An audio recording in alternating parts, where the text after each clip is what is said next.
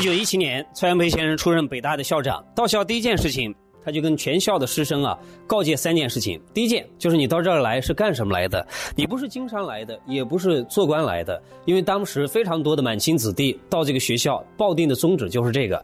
他告诉他这些学生说：“你到这儿是来求学问的，大学者研究高深之学问者也。”第二件事情砥砺德行，换句话来讲，除了求取学问之外，更重要的是提高自己的修为。第三件事情就要具体的落实，叫做友爱师友。也就是说，你如果学了一肚子的知识，连尊敬师长、友爱自己的同学都做不到，等于是白做了、白学了。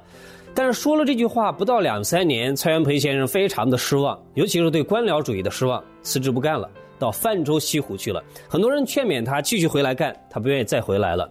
事实上，中国大学在创立之初，其实基础都是非常好的，但是从他创校之初第一天开始。就已经在走下坡路了。比如说，在此之后很多年，再也没有出现过校长当中像蔡元培、像蒋梦麟、像胡适之、像刘文典、像张伯苓、像梅贻琦这样的人。梅贻琦先生讲，清华大学的校长，他讲：“大学者，非为有大楼之谓也，大师之谓也。大学啊，不是你盖很多大楼的，大学是你要有很多的大师的。但是。”自他们而后，再也没有大师了。比如说，以后的大学再也没有出现过周树人，再也没有出现过钱玄同，也没有辜鸿铭，也没有黄继刚了。那怎么样解决这些问题呢？过去很多年，有非常多的学者从不同的角度想要找到症结所在，但是大部分的其实都是流于表面，不能够治标又治本。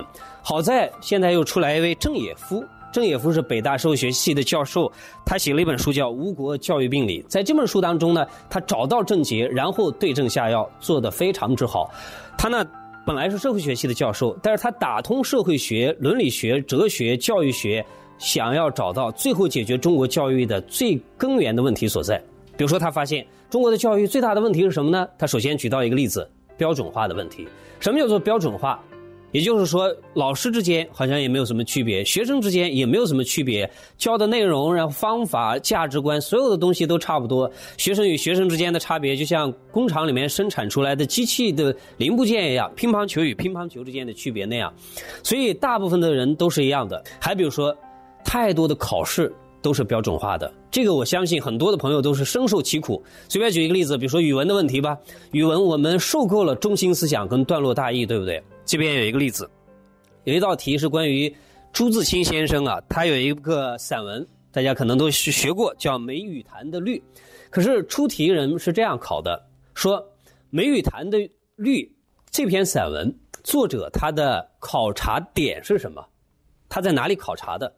然后四四个选项，大部分的学生选了梅雨潭，很抱歉，非常遗憾，你选错了。应该选什么呢？应该选。梅雨潭边，很多学者看了之后啊，惊诧莫名。如果是这样的教育方式教育教育出来的学生啊，我们可以想象他的思维僵化到什么样的程度。这是第一个标准化的问题。还比如说呢，有一个学制超长的问题。一般的学生，假设你要博士毕业，毕业的时候大概三十岁，或者好一点的二十九岁。二十九年的人生里面啊，从来没有进入过社会，一直在学校里面，带来一个什么问题呢？作者讲，如此长久的滞留在学校当中，意味着经济不能够自立。美国的情况稍微好一些，他们博士生大多享有奖学金，这一制度设计或许包含了经济自立之必要性的思考。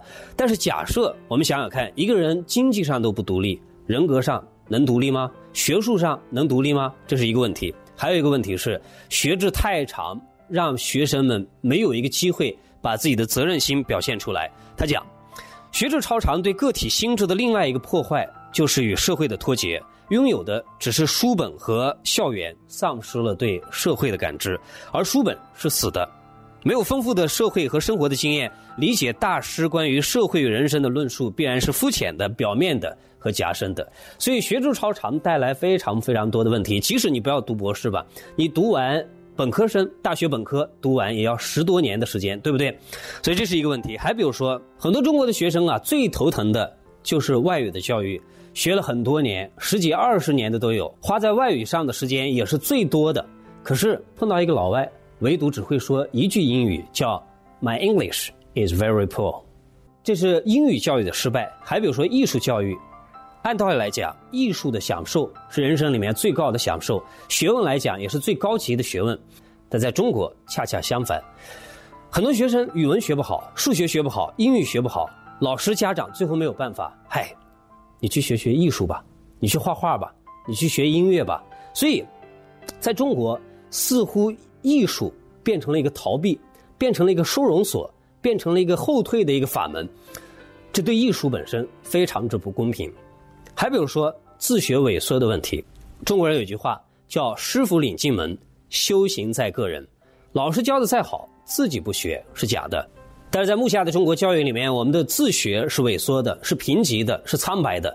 因为我们的学生非常满足于填鸭式的教育。比如说我在学校里教书，常常有这样的体会：学生听到说“哎，这是重点，需要背下来”，是最兴奋的时候。可是恰恰他忘记了最重要的，就是自由的判断，自己的思考。所有这些问题呢？郑也夫在《吴国教育病理》这本书当中都给我们找到，找到之后才能对症下药。也许我们可以套用现在比较流行的一句话，叫“中国教育，请不要放弃治疗”。